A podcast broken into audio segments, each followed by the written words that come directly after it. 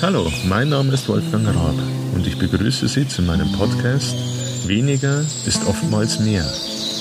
Inhaltlich soll es in dieser Folge zum einen um die Verringerung der vorhandenen Papierberge, die wir in Ordnern, Schuhkartons und sonstigen Behältern in unseren Wohnungen stapeln, durch die elektronische Archivierung als ersten Schritt zum papierlosen Büro gehen.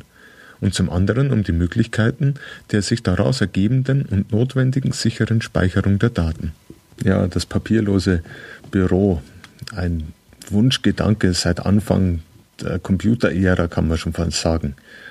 Erst richtig losgegangen ist es dann Anfang der 90er Jahre, als die ersten Handscanner auf den Markt kamen. Das waren so kleine Geräte mit einer Breite von 10,5 Zentimeter in etwa. Und man hat diese per Hand über die Vorlage gefahren oder bewegt und der Rechner hat dann das eingelesen, damit man eine ganze DIN A4-Seite natürlich zusammensetzen konnte, musste man in zwei Spalten drüber fahren. War nicht wirklich so, dass man ein Dokument dann hatte, wie man es heute von diesen ganzen DIN A4 Flachbettscannern kennt, die ja heute selbst noch oder mit der modernen Ausstattung nicht nur farbig, waren damals ja monochrom, also schwarz-weiß bei den Handscannern, sondern ja auch Duplex, dann im Multi-Verfahren, eine ganze Stapel kann man da heute einscannen. Habe ich auch gemacht. Also ich habe meine ganzen Ordner eingescannt und sehe das auch als ersten Schritt in das papierlose Büro. Vorteil natürlich bei der Einscannung selber die ganzen Ordner, die ich da über Jahre angesammelt habe, Autoversicherung, alte Verträge, ähm, Sachen, wo ich mir gesagt habe, Mensch, könntest du denn noch brauchen, musste brauchen von der Krankenversicherung. Ähm, ich habe das äh, alte Steuerbescheide als Gewerbetreibender zehn Jahre aufheben.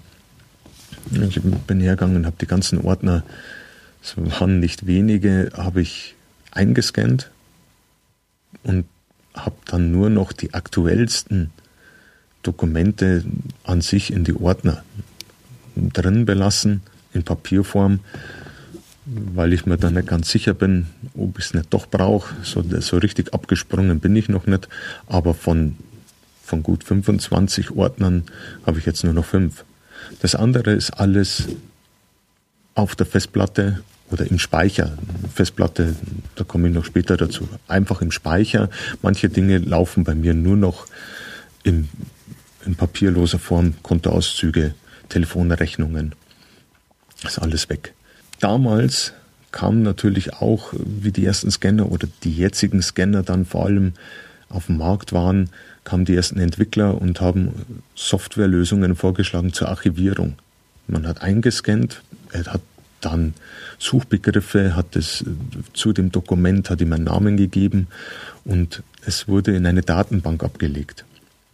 Eigentlich nicht schlecht, allerdings darf man nicht vergessen, wir haben ja Entwicklungen, die auch die Betriebssysteme umfassen. Sie kaufen sich heute eine Softwarelösung und wechseln dann vielleicht das Betriebssystem von, von, von Windows 7 plötzlich zu einem Mac oder zu einem Linux-System.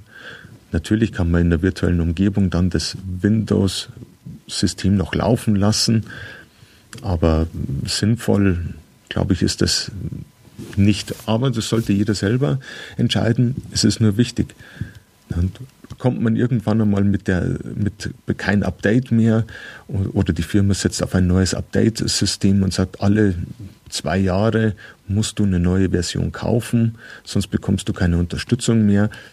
Und man möchte wechseln, hat man eventuell Schwierigkeiten, weil man die ganze Datenbank vielleicht zwar exportieren kann, muss sich wieder um ein neues Programm kümmern, dieses wieder importieren. Da muss ich sagen, ich habe aus erfahrungsgemäß oder aus Erfahrung keine Datenbank mehr angelegt. Ich habe meine Ordner so, wie sie als Ordner waren, waren ja gut geordnet, ähm, habe ich auch Ordner auf meinem Speicher abgelegt, die Dateien dementsprechend wieder in Unterordner, von mir aus Versicherung, Krankenversicherung und dann die Schreiben der Reihe nach benannt, nach Betreff und Datum sortiert. Die liegen im PDF-Format. PDF ist ja von Acrobat dieses gängige Format und wird ja auch von jedem System unterstützt. Kann ich heute auf dem Smartphone genauso lesen wie auf meinem Windows- oder Linux-Rechner. Ja. Andere Möglichkeiten, was es heute ja noch gibt, sind diese Handy-Apps. Man fotografiert ab, betitelt, gibt wieder Suchbegriffe und kann auch in der Datenbank abspeichern. Wie gesagt, ist alles systemabhängig. Ähm, wenn Sie natürlich dann das Handy mal wechseln, brauchen Sie die Software. Alles in Ordnung, wenn man bei dem gleichen iOS, also bei dem gleichen Betriebssystem bleibt. Wechselt man natürlich das Betriebssystem äh, von mir aus Android zu, zu iOS, wird man Schwierigkeiten bekommen, auch zur Datenübernahme. Das ist, glaube ich, ganz wichtig, wenn man den Schritt in die Archivierung der Dokumente und somit auch zum Aufräumen seiner Unterlagen und Ausmisten macht, sich vorher wirklich den Gedanken macht, die Gedanken machen, was für ein System verwende ich? Will ich mir keine Gedanken machen und, und dann über einen Suchparameter einfach irgendwas rausholen, dann sind so Datenbanken mit Sicherheit nicht schlecht.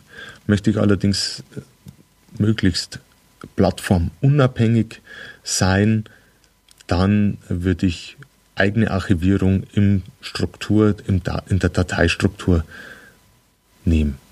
Tja, Dateistruktur, Daten, die können ja irgendwo gespeichert. Klar, man schließt seinen Scanner an, man sagt Scan, die Vorlage und der Scanner arbeitet, das Programm zeigt es mir am Bildschirm, speichert es ab auf der internen Festplatte. Die interne Festplatte von jedem Rechner ist heute ja relativ groß und ich kann fast alles unterbringen, aber es sollte gesichert werden. Gesichert zum einen natürlich, was ist, wenn der Rechner defekt wird, der Rechner veraltet, die Harddisk veralt, äh, kaputt wird, also defekt, Entschuldigung, äh, dann haben wir das Problem, die Daten wären auch weg. Hier gibt es mehrere Lösungen. Und zwar als erstes mal die externe Lösung. Man geht her, CD, DVD, sogar Blu-ray aufs Datenträger und brennt die Unterlagen auf CD, also auf den Datenträger. Allerdings ist ja die Haltbarkeit nicht wirklich gewährleistet und eventuell kommt es immer wieder zu, zu Lesefehlern von alten CDs. Würde dann heißen, immer wieder neue CDs anlegen von dem vorhandenen Format, die alten dann eventuell überspielen, halte ich nicht mehr für zeitgemäß. Externe Festplatte über USB, Firewire, was alles so gibt, den Anschluss, ja, dranhängen, draufkopieren. Achtung, Backup-Programm. Wenn Sie die Daten nur auf der Festplatte speichern wollen, auf der externen, dann würde ich auch kein Backup-System nehmen, das automatisch die Daten natürlich speichert. Auch wieder ein, ein Dateiformat, das man dann eventuell nur mit der Software lesen kann. Also als einfach den Ordner rüber kopieren und dann kann man auf dem Hauptrechner löschen. Was natürlich bedeutet, dass wenn diese Festplatte, also die externe Festplatte, einen Defekt haben sollte, wären die Daten wieder weg. Und der Zugriff natürlich auf diese externe Möglichkeit ist nur gegeben, solange Sie von mir aus auch einen Rechner oder das Medium dazu haben. Einen Rechner. Ist der Rechner kaputt, kann ich äh, mit meinem Tablet äh, höchstwahrscheinlich nicht auf die externe Festplatte zugreifen. Da empfiehlt sich es, dass man vielleicht nur die Daten auf seinem Rechner lässt und auf die externe Festplatte sichert. Vielleicht sogar von der Sicherung noch eine Sicherung machen. Wobei dann der Zugriff, wie gesagt, von, von einem anderen Gerät auf die Daten etwas schwierig sich gestaltet. Und da gibt es ja jetzt schon äh, neue Möglichkeiten, den sogenannten Netzwerkspeicher, also NAS-Geräte mit einem bis acht Laufwerken, gängig zwei, die sind in einem sogenannten RAID-Verbund geschaltet. Da wird die eine Platte wird immer gespiegelt. Hat den Vorteil, Sie schließen die NES in Ihr Netzwerk, greifen mit Ihrem Computer auf die NES, speichern die Daten. Die Daten werden gesichert auf der zweiten Ebene. Mit jedem anderen netzwerkfähigen Gerät neuester Art, möchte ich mal sagen, können Sie auf die NES zugreifen und können die Daten abfragen. Manche dieser NES äh, kann man einrichten und, und kann dann einen Webserver drauf schalten und Sie könnten dann über eine gewisse Datenbank Ihre Daten wiederum zur Verfügung stellen. Entscheidend, man kann all vom internen Netzwerk oder sogar von extern, vorausgesetzt man hat einen Internetzugang, auf seine Daten im Heimnetzwerk zugreifen.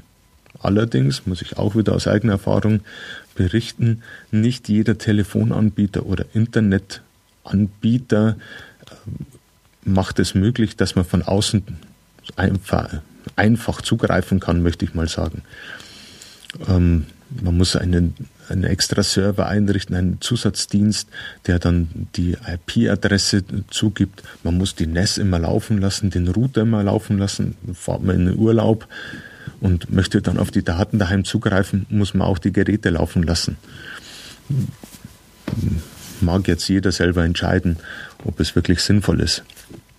Für diese mobile Nutzung, wenn ich schon Daten von jedem, ich sage jetzt mal Ort der Welt zur Verfügung haben möchte oder auf jedem Ort der Welt zur Verfügung haben, haben möchte, na, jetzt wiederhole ich mich, äh, dann ist es so, dann kann man gleich die Cloud-Lösung eventuell in, in Betracht ziehen. Cloud, Datencloud, die Datenwolke ist eigentlich nichts anderes als ein Anbieter im Internet, wie die Webseite mancher Webhoster bietet, äh, bietet es an. Es gibt dann extra Services wie, wie Dropbox, Box.com, äh, dann Google Drive, äh, SkyDrive, äh, Apple mit, mit ihrer iCloud sind meistens bis zu gewissen Größen kostenfrei und da kann man seine Daten ablegen. Und mit, seinen mit jedem beliebigen netzwerkfähigen oder internetfähigen Gerät darauf zugreifen. Man hat also seine Daten auf dem Handy, auf, auf dem Tablet, auf jedem Rechner, von jedem Rechner Zugang. Wer natürlich jetzt sagt, ja, aber meine Daten in der Cloud sind ja nicht sicher, mag sein, wobei natürlich der Datenverkehr selber auch ähm, offen ist. Ne? Haben ja die letzten sage mal, Monate und Berichterstattungen der letzten Monate gezeigt. Ich habe mich dafür entschieden, dass ich meine Daten, meine kompletten Ordner in die Cloud hm, kopiert habe, habe ein Verschlüsselungsprogramm äh, besorgt. Ich denke mal, der Service oder die, die Erleichterung, die ich dadurch habe, die nehme ich äh, in Kauf, dafür nehme ich in Kauf, dass eventuell irgendein Geheimdienst meine Daten lesen kann und, und dann weiß den Text meiner Autopolice. Da soll er viel Spaß haben. Der weiß viel mehr über mich durch das Surfverhalten, denke ich mal. Aber das muss, wie gesagt, jeder selber äh, entscheiden. Wichtig ist, dass wir weniger Papier zu Hause in unseren Schränken haben, was natürlich bedeutet mehr Platz, mehr Übersicht und weniger, weniger Belastung eventuell. Und das ist ja auch das. Weniger ist oftmals mehr, nämlich mehr Möglichkeiten, einen Zugriff auf die Dokumente. Sind sie einmal gescannt, kann ich sie von jedem Ort eventuell dann wegsenden, kann eine Kopie erstellen durch Ausdruck und ich habe sie immer zur Verfügung. Egal wo und wie. Ich hoffe, diese Folge hat ein wenig, hat Ihnen ein wenig Spaß gemacht, hat Ihnen ein paar Informationen gegeben und auch die ein oder anderen Gedankenanstoß, wie Sie Ihre Papierflut etwas eindämmen können und somit wieder Platz haben für anderes oder einfach weniger mit sich herumschleppen müssen.